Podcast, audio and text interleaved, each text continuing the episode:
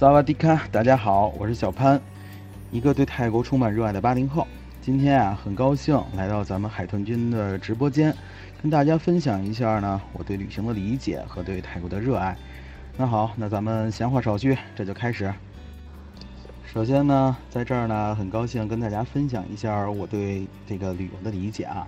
那么旅游啊，在我看来呢，分为两种，一个是自由行，一个是跟团。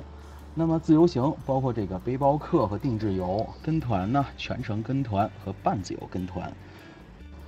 咱们先来看看我对背包客的理解啊，我能怎么玩我就怎么玩，哎，这个自主性很高啊，根据咱们自己的这个条件去选择目的地去去玩。那么定制游呢，爷爱怎么玩爷就怎么玩，你得听爷的，哎，就是土豪游的一种方式啊，有钱任性。想怎么玩就怎么玩，你都得听我的呀。那么全程全程的跟团游啊，也就图于踏实省心，你得给我安排。哎，就是现在咱们大部分人所选择的一个踏实省心的跟团。那么半自由跟团呢，现在是一个新兴的，我理解为什么？小爷就图一踏实省心，那么更趋向于年轻化的这个咱们的游客。好，咱们说了这么多，咱们开始进入咱们的正题啊。呃，我从这几方面呢，先让大家了解一下泰国的一个大概的一个情况。那么，咱们看第一张图，泰国的这个地图，咱们看像不像右边一个大象的脑袋呢？啊，我标成了曼谷和清迈的位置。那么，清迈在大象的头顶，曼谷它的它的这个首都就在最重要的大象的嘴巴这里。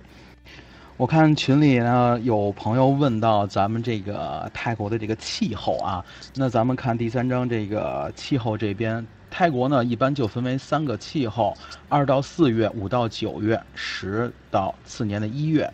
那么我也标出来了，十月呢到次年的一月为泰国的凉季，也就是咱们哎最适合到泰国旅游的一个季节。哎，咱们接下来往下，就是咱们到泰国呢需要的所需的资料是非常简单的。首先，一个阴丝的护照啊，加上白底的两寸照片，那么就可以完成咱们这个泰国的这一次旅行的一个基本的资料。那么咱们泰国呢，现在基本都是以落地签为主，是完全是免费的。这个时间一直延续到今年的十月三十号。为止。接下来咱们看一下泰国的货币。那么这一版货币呢是拉玛九世皇，这个这个戴眼镜的男士是拉玛的九世皇，也就是他上一版的货币。那么现在最新的货币应该印的有拉玛十世皇。那么现在的比例大概在一比五左右，嗯，一百块钱换五百块钱泰铢。那么这是一个呃呃。大概的一个比例，那么现在应该不到这么多了，因为现在货币的呃有一些贬值。那么这儿注意一点，大家入境泰国最低携带不能低于两万泰铢的或等值现金。这句话，也就是说，咱们入境泰国，不管您是自由行也好，跟团行也跟团也罢，咱们必须要代购将近四千元人民币的现金，或者说等值的泰铢。这个线路呢，是我呃，咱们开始讲的这个清迈啊，这是上次我到清迈走的一条线路，呃，整体来讲比行程比较满，但是呢，呃，所玩的景点非常的全。我标红的这些景点，大家可以注意一下，都是接下来我会用大量的照片去向大家展示。咱们这次分享啊，也是我用了将近一百七十七张照片去跟大家去做一下分享。首先咱们看一下咱们呃飞机到清迈这边呢，咱们会用到从十月开始呢有一班从亚洲航啊亚洲航空直飞到清迈的一班航班。那它的飞机机型是三三这样去排，那么它的这个飞行时间呃是从早上五点到起飞，那么落地清迈在十点左右，九点五十。回来呢是晚上的二十三点三十五，到北京是第二天的大概在四点四十左右。那么我将清迈下一张图啊，我将清迈分为了几个呃这个区域来方便咱们呃去理解去了解清迈啊。机场区域、哎宁万路区、老城区、夜市区、瓦莱区以及长康区。那么我会分别向大家介绍一下这些区域的功能以及他们的呃好玩的地方。那么第三张图呢，呃，大家很熟悉啊，是邓丽君小姐。那么邓丽君小姐香香潇湘玉隐于也是在清迈这座城市。那她写了一首非常有名的歌《小城故事》，也是在描写整个清迈。嗯，我到了清迈以后，其实和呃我接下来讲的曼谷芭提雅不同的是什么呢？就是他当地年轻人听的歌，不管是年轻人也好，啊中年人也好，他们听的歌到现在还是邓丽君小姐的歌。所以说，呃，这里的人和这里的所有的感觉，让我感觉到就是一种很怀旧啊，很怀旧的一种感觉。好啊，咱们接下来从了解清迈，从三方面来了解啊。我归纳为一个夜市的文化、古城文化以及它最著名的寺庙文化。呃，图量有些大，大家可以慢慢看，一边听我说，大家一边看图啊。这些图呢，都是我拍呃自于这些呃清迈各个夜市。那么清迈大大小小的夜市上百个，别看这么大一点的清迈，那肯它夜市是非常非常的多。大家可以看到啊，夜市包括这些小吃啊，虾呀，包括一些串儿啊，还有这个鱼，包括水果都是非常非常便宜的。包括后边几张图，它的手工艺品啊也是非常的多。这个手工艺品啊，包括呃所有的东西都是由人的他当地的人直接在那儿去做，现场去做。哦，回答一下咱们这个这位客人的问题啊，可以吃到榴莲啊，榴莲是泰国绝对的水果之王，也是包括山竹，啊这些新鲜的水果大家都可以吃到。一会儿我还会讲到咱们去到这个，马上我就会讲啊，到水果市场。啊，对，我看了一个新闻，落地签延到这个二零二零年四月，但是呢，咱们还是以这个泰国使馆的官方发文为主，咱们来确定它的具体延长时间。那么泰国使馆的延长时间只是到这个今年的十月三十日之后，有什么这个最新的消息，也咱们随时关注咱们携程网和这个呃泰国大使馆的一个发文。好，咱们转回来继续说咱们那个古城啊，咱们坐着突突车呢，会游览到，呃，会把客人呢，咱们都会带到这个，哎，一个水果市场。这个水果市场大家看到了啊，就是很多当地人，包括来的这些呃欧洲人、哪儿的人都有，他们都会来这里去选购水果去吃，非常新鲜，而且价格真的很，真的是一个批发市场的感觉啊，非常非常便宜，很新鲜的。呃，现在是呃已经到了八月份，那么再过两个月，也就十一月，呃，咱们会呃会赶上，正好啊会赶上这个泰国一个最重要的节日，叫什么水灯节啊天灯节这两个节日，这两个节日其实是并存的。那么咱们会看到什么？哎，放天灯和放水灯，啊，咱们都可以让客人去体验到。也就是在十一月，大家记好日子啊，十一月的十一号到十三号。那么这个时间段，咱们到清迈是完完全全可以感受到这么震撼的场面。好，那下接下来啊，咱们的重头戏来了啊，也就是清迈最最著名的各个寺庙。呃，我用大量的图片去向大家去介绍这些寺庙，我可以说是一些艺术的珍品，也可以说是寺庙中的瑰宝。咱们大家拭目以待。嗯，那大家看这座寺庙。呃，第一张眼不眼熟？大家有没有印象，在哪儿见过这座寺庙吗？可能我这边图片做了一些效果啊。那这边这个寺庙呢，其实在咱们中国这边叫唐老鸭庙啊，只是因为它寺庙门口有个唐老鸭。那其实它的本名叫这个布帕壤寺。那其实它是二零一二年有一部电影叫《泰囧》，不知道大家见没见过啊？是它的拍摄地。一看你就去过。清迈啊，帕辛寺，帕辛寺是更有名的一座寺庙。呃，我认为我去到泰国这边，遇到最舒服的就是我感觉我特别有佛缘啊，不管到哪一座庙，我都觉得我和佛的这几个缘分非常非常的深。那么大家可以从这几张图里啊，最后先先看最后一张图，大家有没有看到这尊佛顶上的那尊佛光？那这些照片也都是我亲自去照的啊，大家可以随便去下载啊，可以有一些确实真的是让我觉得特别触动我的地方，就是很多的这些雕塑。啊，你看一下，咱们后两张有两张图是一个木雕，其实它就是一个这个它的一扇门或者一扇窗，呃，这扇门这扇窗雕的非常非常的细致，包括它的这个人物的这个面部表情都已经非常完美的雕画了出来。大家从下面以后那些图都可以看到啊，清迈的天真的非常非常的蓝，是那种让人觉得非常舒服。真的是那种让人感觉到很非常非常安静的一种蓝。呃，这个清迈的住宿，我在直播的最后我也会去介绍。那么住宿这边呢，如果看您怎么去玩儿那么如果说咱们之后有清来的行程，比如下面我介绍一会儿会介绍的白庙啊，咱们就要在古城外面去住，因为它古城非常的小。正正方方的一个正方形，所以说里外都可以住，这个是距离上是差不多的，而且它的住宿附近都是有这种 Seven Eleven 这种便利店。来，下面我再发一组图，大家看一下，呃，这边青莱最著名的一个庙宇，这座庙就叫白庙了。那它的真正也叫白龙寺啊，也叫白龙寺。这座庙从我远观坐着大巴车到了它庙的外面，怎么说呢？就是在阳光的照射下，呃，一直在闪，一直在闪。这边真的就是宛如，就是说在它的庙宇上面有一些很多的细碎的小灯在发光。其实不是，离近了看以后呢，它是用所有的玻璃和银片去贴在庙上。通体白色，通体银白色。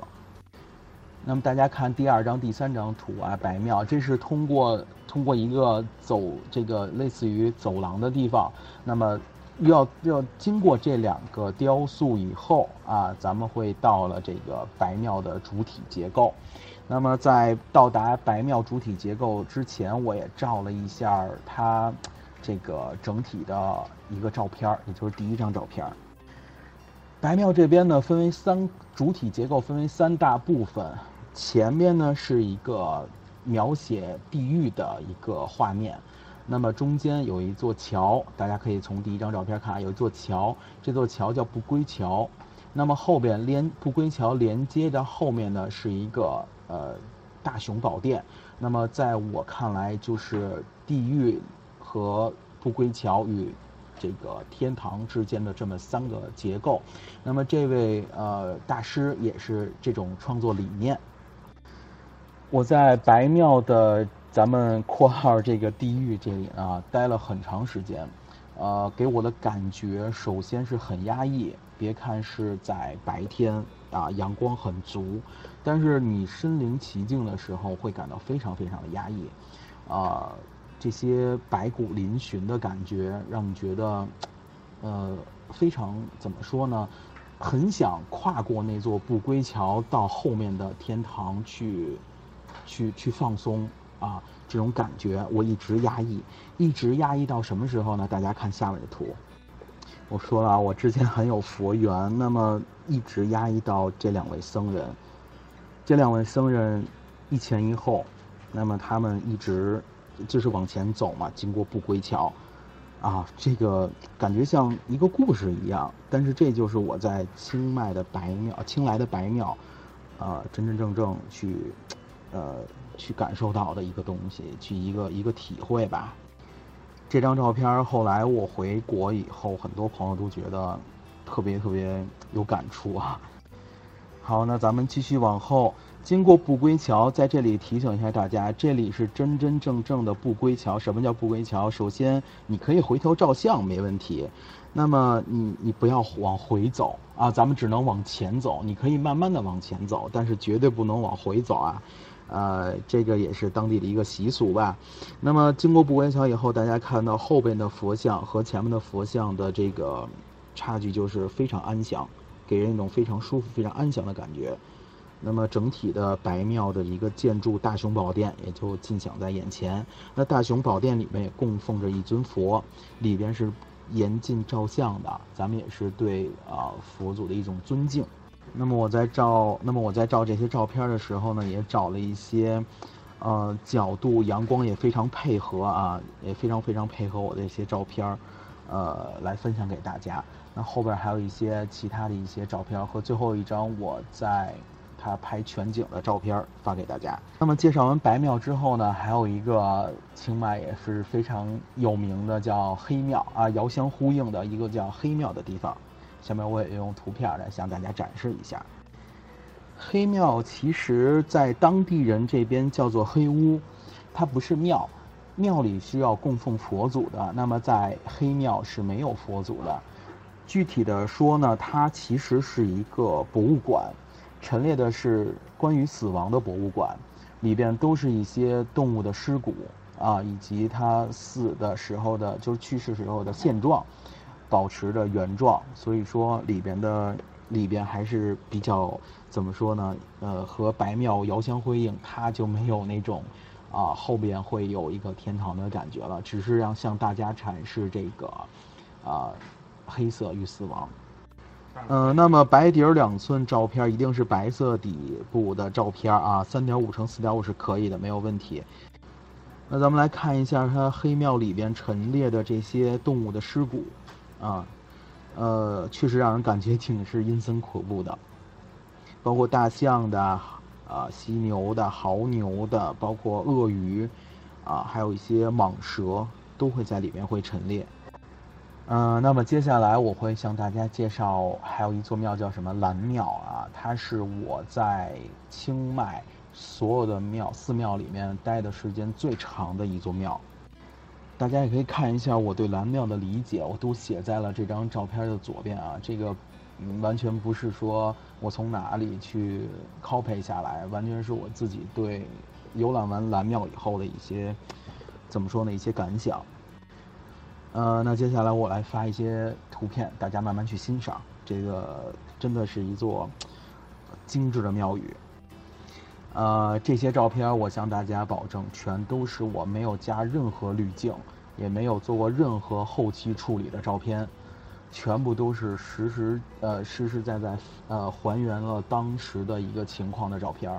我从一些呃细节，包括从一些角度去找的它的这个让人觉得震撼和让人觉得。非常凝密的一个感觉的照片，大家可以去体会一下这些照片。嗯，大家仔细看一下我发的那个第二张照片啊，就是它有很多很细小的一些，类似于蓝宝石、黄宝石这种琉璃片的东西去镶在整个庙的这个主体建筑上，非常非常的精细，非常非常的体现了这个，呃，修建这坨。修建这座庙的这个师傅的这种，这个呃态度，非常非常的缜密，也非常的让人觉得真的很很震撼。那在蓝庙这边，你只能听见三种声音，不管他有多少游客在这座庙里边啊去欣赏。那么这三种声音是什么呢？一个是清风拂过耳畔的声音，第二个是鸟鸣，第三个就是。风铃的声音非常非常的好，非常非常让人觉得很安静的在那里，就是放空自己。那么大家看这两张照片，我还是真的，我一直说我很有佛缘。那么在很怎么说呢，很很很惊喜的遇到了两位来自中国的僧人。我在拜完，等他们在拜完佛之后，我也在他后面拜嘛。拜完之后，我去和他交流。他们两个是从云南步行来到清迈，啊，来到这座庙去拜的。所以说，我感觉真的是就是一种缘分的感觉，真的让人真的是说不清楚这种感觉是什么样子。只有身临其境，我才觉得可以体会到这种感觉。那么蓝庙这边还有一些图片，大家去可以看一看，它后面有一个。非常壮观的十二，就是十二生肖的一个塔，啊，供奉着十二生肖，还有一尊卧佛在后面。啊，我不是导游，我是经常去泰国、去东南亚吧去玩啊。这些照片其实是我手机里少部分的一些蓝庙的照片，还有很多很多啊，咱们也可以，我希望还是大家真的到当地去感受这个这座寺庙给给大家带来的视觉冲击，还有包括一些呃从内心深处，大家各各自会有各自的感受。好，那么咱们介绍完这些寺庙以后呢，咱们来到清迈。啊，包括来到泰国，一定要感受这个大象文化啊！我现在之现在说它是大象文化，是因为什么？之前咱们会有一些，呃，新闻报道，有些虐待大象。那么现在在清迈，都是一些救助大象营。那么他会把这个大象，都会呃很好的，咱们说去呃饲养起来啊，然后再放回到森林里去。包括咱们在大象营里面也可以体验到这个牛车呀，包括骑着大象去戏水呀，还有这个最后一张我在这个竹筏漂流上啊照的一张照片，其实还是很适合亲子的这一条，这个这个景点还真的是挺适合亲子去玩的，啊，乐趣还是挺不错的。所以说大象这个文化的体验，我也是希望大家呃多多来体验一下吧，还是。那么在参观完大象营之后呢，我这边来到了这个就是长颈族村。那这里边给我的最感触最深的就是怎么说呢？一个最简单的快乐吧，啊，最简单的快乐。为什么我这么说呢？大家可以看一看他们的住宿条件和他们生活的状况。呃，从他就是泰国的呃那个兰纳王朝开始，这个村子就有这种习俗。啊，这个当地的妇女会把自己的脖子上面扎上这个铜圈儿，啊，每每长每长大一点就会加一层铜圈，是这样，是他们的习俗。那么这种就像我们中国古时候裹这个裹小脚一样，这种这种习俗一直延续到现在。那么让我感触最深的就是，他那里这么穷，也可以每天冲每天的去保持微笑。那么也就是咱们在，我感觉到咱们在这些大都市里边，也可以真的感受不到这么简单的这种快乐。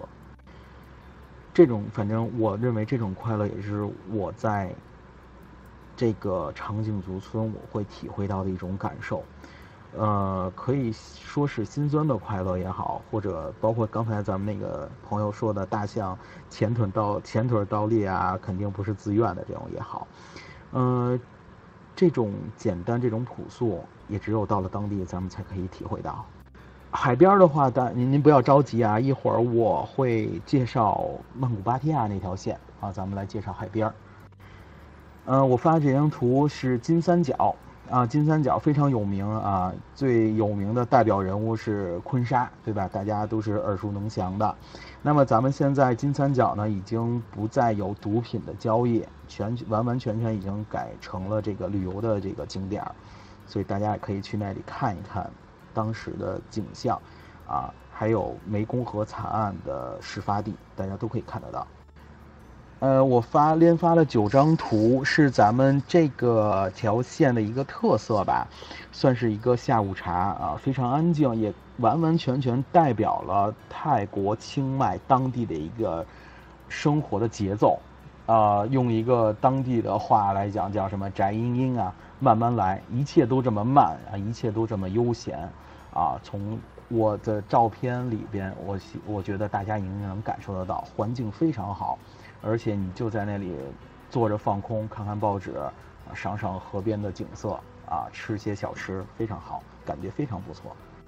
好啊，清迈呢，我介绍了几个我印象非常深的一些景点儿，啊，一些人文的这些感受以后呢，啊，咱们接下来会一直向南啊，会来到泰国的首都曼谷。那么清迈这边给我的整体感觉，我相信大家也会感觉到。就是安逸啊，祥和，包括这种放松的感觉。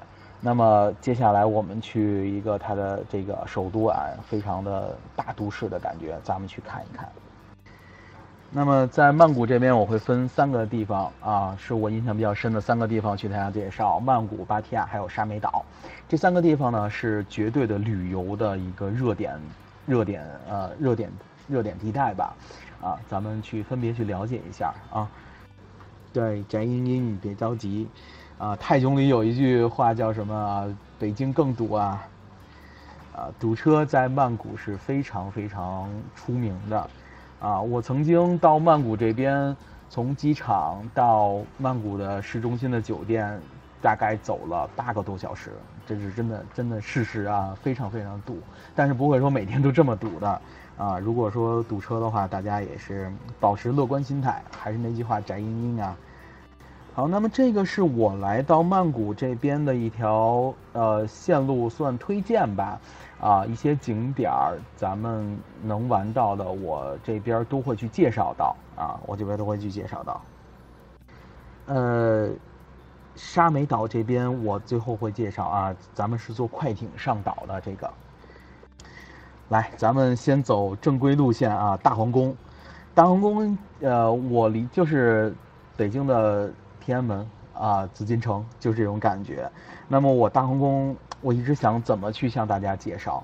那其实大家都知道，大皇宫呢，就是一个呃政府的机构啊，类似于咱们天安门中南海的这么一个机构。那它分为三个啊，一个大皇宫、玉佛寺，还有它的皇宫。啊，这三块儿，咱们可以去所有地方都可以看得到它的东西。那我今天要讲的是它周围的东西啊，咱们玩一点新鲜的。来，大家看看这四张图，大皇宫周围有很多类似于这种的呃叫网红咖啡店。在游览完大皇宫以后，非常非常热，因为大皇宫里面一棵树都没有。啊，真的是一棵树，非常非常的晒。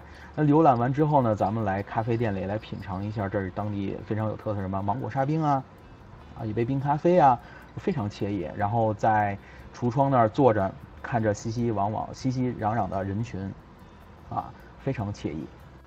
那我这次直播尽量把自己控制到不是一个吃播这样子啊，不是讲吃的，但是它附近真的这些冰激凌，我真的要向大家去介绍。那么这些冰激凌真的是各有各的口味，很多很多的这种小店，这种冰激凌，啊，这种现冻的一些冰棒，非常在这个炎热的大皇宫附近，绝对是一种享受啊！咱们可以去到大皇宫周围去探索一下。呃，这边消费，咱有这些图可以看得到，就是二十铢、三十铢这样子，非常便宜啊，非常亲民。因为整体来讲，泰国的消费都是不高的。那大家知道这是什么吗？通过这几张图，我一直在考虑要不要说这一些。大皇宫附近有一条街，全都是卖佛牌的。那佛牌在泰国当地是非常神圣的东西。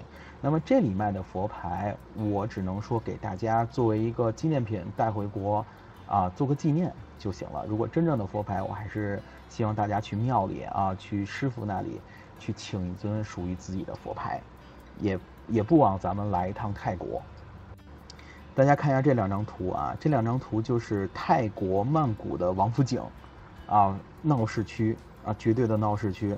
那么这里有一尊非常灵验的四面佛啊，这是我每次到泰国都要去拜、都要去还愿、都要去许愿的这尊佛。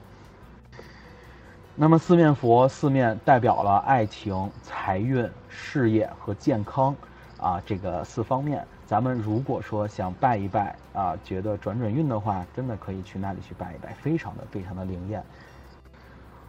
呃，我去玩听当地人去说啊，咱们这尊四面佛，首先这些明星、港台明星，我的同事曾经遇到过，像谢霆锋。啊，都都都会去拜。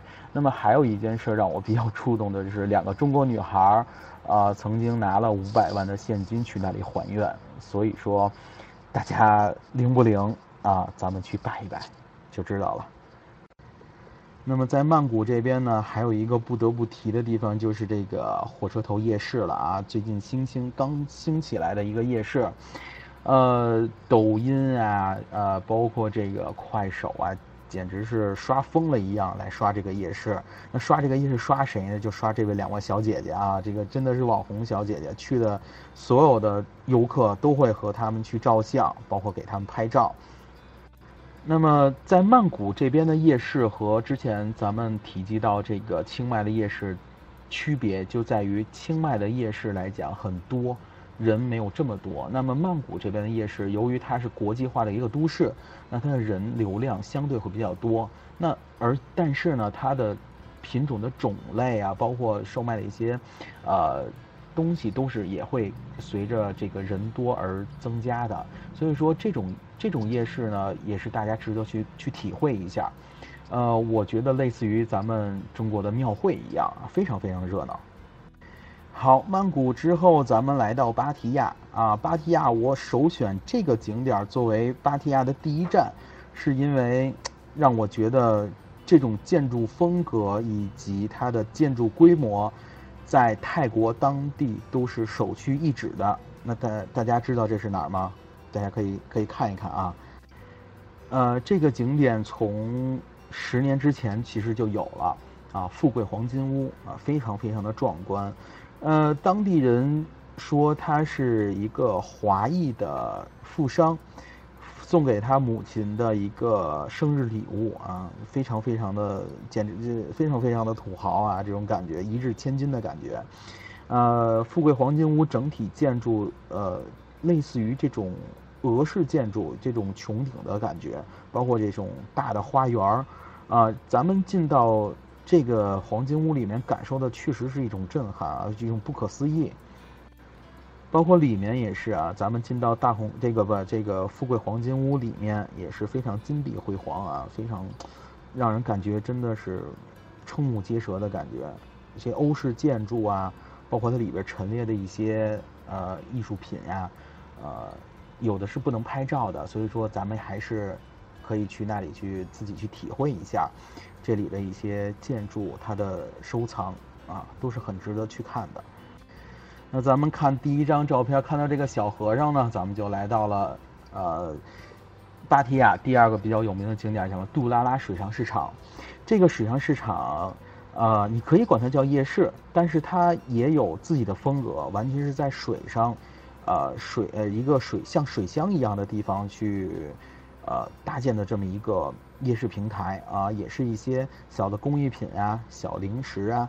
其实泰国这种地方很多，因为它不生产什么任何的一些，比如像工业的东西，它只有这种手工业啊，包括这些啊农产品的一些售卖，在当地已经把这些做到了极致。他们把这些东西做到极致以后，才会导致它会有这么多的夜市啊，这么多的呃像市场。来供，呃，四面八方的游客来体会这些东西，所以说在这里能淘到很多东西。那主播在这儿淘到了一个非常精致的一个呃小手工艺品，我给大家看一下。啊，就是这个泰国当地最有名的这个突突车啊，这个是我看着那个手工艺那个艺人吧，在那里一一点一点拿铁丝儿，一点点绑，一点点弄，我就在那等着他啊，把这个买走。呃，这个摩托车合人民币二十块钱啊，非常非常的廉价，也非常非常有纪念意义。啊，如果大家喜欢它，可以去那儿多淘淘宝吧，可以淘换很多东西过来。那接下来我们进入重头戏啊，之前有个美女说沙美岛，提到了沙美岛，那咱们好继续，咱们正式开始登岛啊，咱们先看一看沙美岛的感觉是什么样子的，非常非常干净，非常非常漂亮。这点我还是向大家保证，都是我自己来照的照片，没有经过任何滤镜以及任何后期处理的照片。这就是沙美岛的一条主海滩，非常非常干净。呃，沙美岛，沙美岛，也就是它的沙子，我可以字面意来讲，沙子非常美啊，我可以叫它面粉沙滩，非常白，非常好看。那咱们到沙美岛玩什么呀？就是一些这些照片，大家可以去。看到啊，首先一个是在海边啊去躺着晒太阳，啊，第二个可以咱们可以出海，像那个我第二张照片发的这个啊呃拖拽伞呀，像摩托艇啊、香蕉船都是有的。那包括它再往出离岛的这个玩的东西，就是这些呃环岛游，非常干净啊，非常干净。这个鱼非常非常的就是很多这种野生的小鱼就在你脚底下去转。那后边三张，后边三张呢是我在当地就是一些，呃，一个这是一个旅游团啊，真的是玩的非常嗨啊，真的非常非常嗨。有一应该有一个视频，应该是之前发到群里的，就是他们在那儿玩嘛，一帮大老爷们玩的像孩子一样，非常非常好。主播真是想跟他们一块往下跳，但是主播还得给他们照相啊，所以说，呃，到那儿还是唉，咱们只能负责给人照相，看着人家高高兴兴的玩，这种感觉真的是去过了以后才能感受到的。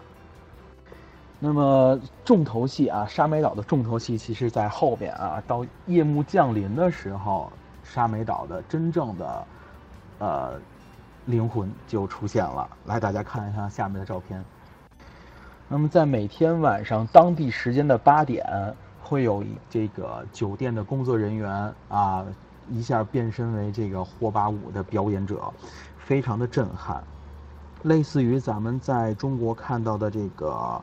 呃，这叫什么铁铁树花呀？打打打铁花这种感觉。他们在海边儿啊，就是每人两个火把，这样每天晚上都会去表演啊，是完全免费的。这个是完全免费的啊。嗯，你可以在他酒店，这是就是一个酒店嘛，咱们在酒店门口的酒吧点一杯啤酒，就可以欣赏到这么壮观的这个表演。那表演完之后呢，咱们可以给。给他一些小费啊，不会很多，呃，看心意啊，二十铢啊，啊，有的我我们当时有的朋友直接给了一美金啊，那边，啊，这些朋友都非常非常高兴，这些演员，这种非常震撼啊，这个这个表演真的是非常震撼的。那这两张照片是主播这边私家照片啊，里边有主播啊，呃，也是和我的朋友一起在那儿。所以说，呃，到这种地方人朋友越多越好玩啊，在当地认识的朋友也好啊，还是你以前的朋友也好，约上三五好友，咱们就去那儿放肆的玩啊，放肆的去，不用考虑任何东西，都可以去，呃，给自己一个休闲放松的时间。嗯，你提到的格兰岛呢是这样，格兰岛现在叫金沙和珊瑚啊，珊瑚岛嘛，它现在的一个人的客流量还是非常大的。那么沙美岛它与格兰岛的区别就在于，它首先在沙美岛它整个的游玩的面积会比较更大一些，它的水域会更大一些，游玩的设施也会更大一些，玩法会更多。那好，咱们这两条线路基本都已经介绍完了。那最后呢，主播这边给到大家一些干货啊，给到一些大家干货，就是呃，咱们如果说有去过泰国、去过清迈这边，想第二次自由行，我的一些酒店的推荐。那咱们先呃，我先把照片呃发到这里，大家看一下。啊，对，摩托车还是挺危险的，所以说大家如果量力而行啊，一定要量力而行。呃，来，咱们先看一下我推荐的这个四个地方的酒店，包括曼谷、芭提雅、啊清迈、清莱这四家酒四个地方的一些酒店，大家可以就关注一下。这是主播每次去都会去住的这些酒店啊，它的所有的推荐的理由我都会给大家去写出来，这都是我亲自写的，没有任何的什么点评啊、去抄，都是我亲身经历、亲身住过的酒店。呃，沙美岛有这个两家 Seven Eleven 啊，是营业到很晚，应该是二十四小时的。因为主播最晚睡，也最最睡也是没有超过两三两三点钟，因为第二天还要起来玩，所以说两三点钟的时候，那那那两家 Seven Eleven 还是开开业的状态。那么沙美岛这边，如果您是跟团的话，那咱们会有大巴车会到码头去接送。如果您要自由行的话呢，在曼谷先坐一个长途车到芭提雅，芭提雅直接到沙美岛的码头，再买一个船票，直接买船票买这个呃岛上岛的票啊，直接上岛就可以了。呃，酒店这边大家看一下，我推荐的这些酒店是分四星、五星，包括别墅，包括一个清迈的民宿，呃，类似于民宿的酒店啊，这些价格都可以在携程查得到，非常经济实惠的，呃，上千元到几百元不等啊，都会有。像这些酒店来讲，给我印象最深的啊，是芭提雅的一家叫。呃，幻影圣泰兰的酒店啊，这家酒店给我印象最深的就是它有一个超大的这个水上主题乐园，啊，是极适合亲子和一家老小的一个好的去处啊。这家酒店大家可以关注一下，价格小贵，但是绝对物有所值的一家酒店。那曼谷这边我住的是这个一个诺富特啊，它的这个设施还有地理位置都是非常棒的，在曼谷诺富特。那么如果自由行的话，我也是比较推荐大家去这里的，因为它离这个四面佛，包括它的这个呃 Center Wall 这边的商场都是非常近的，也非常方便。那么清迈清莱这边的酒店大概是一个什么情况？因为它还是比较落后于曼谷这边啊，比较落后于是属于泰国的像类似于二线城市，所以它的酒店设施整体来讲啊不如曼谷酒曼谷芭提雅这边好。所以说我挑了这几家比较怎么说性价比比较高的酒店推荐给大家，尤其是有一家这个我亲身住过的一家清迈的酒店啊，大家关注一下。就是主播吐血推荐那家啊，我上次去清迈住的是一家叫宁曼主题酒店的这家店铺，这个店铺老板后来我们认识以后是一个北京人啊，北京的一个哥哥，在那儿开了一家就是类似于它的一层是一个网红餐厅、网红的咖啡店，啊，咖啡很好喝，真的不错，在那儿感觉就是。啊，很放松嘛！我之刚才也说了，清迈给我的感觉就是点一杯咖啡在那儿坐着，呃，非常凉快，气候非常舒服。那好，咱们这边的分享呢，基本就是结束了。那呃，这些问题大家可以，我给大家留了一些时间，可以提一些问题啊，大家可以随时来提。那么之前我在群里收集那些问题，呃，我大概给大家应该是在。这个分享完之后，大家应该会有一些了解了。那么有什么问题，大家可以继续再提。之前有一个应该是一个呃家长问两岁的孩子适不适合去泰国，那两岁孩子这边呢，一个是呃可以去是没有问题的啊。首先那边气候很热，大家一定要带好防做好防晒的工作。第二个呢，我建议如果带孩子去的话，如果您去过泰国以后呢，您可以考虑自由行。那么咱们可以从携程上订这种一日游啊、包车呀啊，都是可以满足咱们这边条件的。呃，咱们。呃，咱们再说一下沙美岛那个摩托车啊，我小呃主播这边再提醒大家一下，那个确实有一些危险，因为咱们。也之前报道过，像苏梅岛啊这种地方有摩托这个这个出交通事故的问题，所以说大家首先一，如果您要租摩托车呢，一定要呃还是那句话，寨英英啊，寨英英不要着急，慢慢的去开，咱们以欣赏两边的风景为主啊。岛上有一些观景平台，您到了那儿就可以照照相，但是千万不要飙车，因为那边的车全部都是呃和咱们是反过来的。呃，曼谷地铁酒店，呃，我印象应该是在这个唐人街附近，它的位置还是不错的。这边设施主播没有去过，咱们可以参考一下携程上的这个，呃，这个呃评价吧。然后，但是它的位置，我认为还是不错的。唐人街这边还是更适合去自由行这边来住吧。康温特公园酒店离热这个热闹市区会远一些，稍微有些偏。呃，您转机去哪里呢？曼谷落地转机的话，因为是这样，如果您落地签是这样子，如果您要出境出去机场是要走落地签的。如果您是转机的话，那么就在航站楼内去转啊。国内的，比如您去苏梅岛，那就是从曼谷这个苏万纳普机场直接转到呃，直接转下一站飞机就可以了，不涉及到落地签的。呃，这两家酒店确实携程评价一般，但是位置来讲还是地铁酒店可能会方便一些。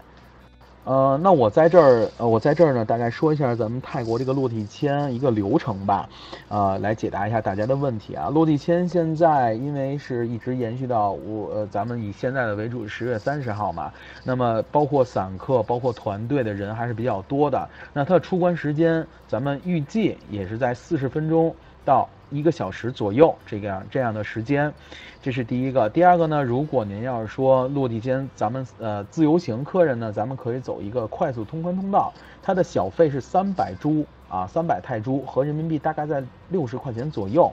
那么团队这边现在基本也走这种快速通道了，因为确实如果等的时间太长，大家都都不是呃影响了大家玩的心情。那么泰国这些城旅游城市吧，咱们在这个曼谷这边，啊，落地签可能时间会长一些。那么在清迈这边小的一些城市呢，它落地落地签的时间可能会相对有些有所减少。呃，每年大概在四月，四月有一个泼水节，四月过了以后呢，五月、六月，这样七月，这样人会相对少一些。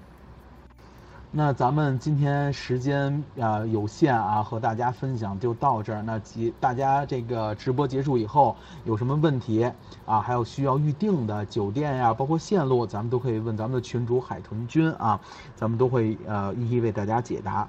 那行，那大家晚安，咱们就到这儿。